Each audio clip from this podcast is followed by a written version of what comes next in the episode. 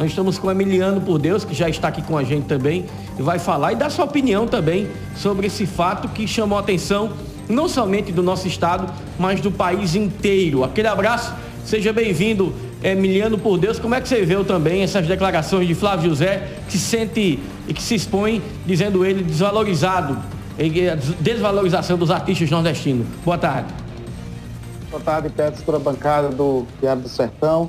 Um episódio lamentável aconteceu com nosso amigo Flávio José, um maior representante hoje do nosso forró, da nossa cultura.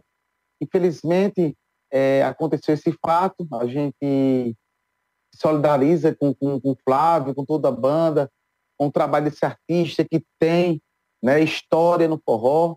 Como eu disse anteriormente, é o, o, hoje é o artista que mais representa as nossas tradições. Aconteceu um fato comigo em 2018, quando o Gustavo Lima veio tocar aqui em Souza, no São João, daquele ano, e a gente era a banda da cidade para fazer a abertura do show, e a gente foi proibido, né, de se apresentar antes, porque não liberava o palco, a produtora disse que não liberava, e a gente acabou tocando após o show do Trio Nordestino. E por, mas, por um lado, foi até interessante esse escanteio de Gustavo Lima, eu consegui uma amizade muito forte com o Beto Souza do Trio Nordestino e na pandemia a gente compôs várias canções e não tem um mal que não traga um bem, né, Beto? Mas é isso, a gente se solidariza com o Paulo José e o forró merece né, estar em, em todos os destaques, principalmente no mês junino, né? E a gente vê essa desvalorização de fato do nosso forró, né?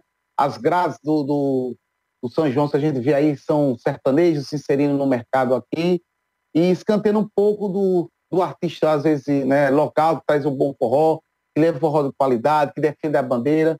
Então é isso, eu acho que a gente deve ter essa preocupação. Eu acho bacana a sinalização de vocês aí pautar essa temática hoje. E a gente não deve deixar de lado as nossas tradições, a nossa cultura. É, Emiliano, e sobre a edição do São João de Souza, como é que você avalia esse ano? Também terá espaço para os artistas regionais e da cidade? É, ficou uma programação bem eclética, né? É, a gente vai estar aqui no dia 17, vai estar o Safadão, vai estar aqui, a gente vai estar junto também, os artistas de Souza, né? Como o Breno Andrade, Justo Mania, Júlio Madias. Então a prata da casa sendo de certa forma valorizada, né?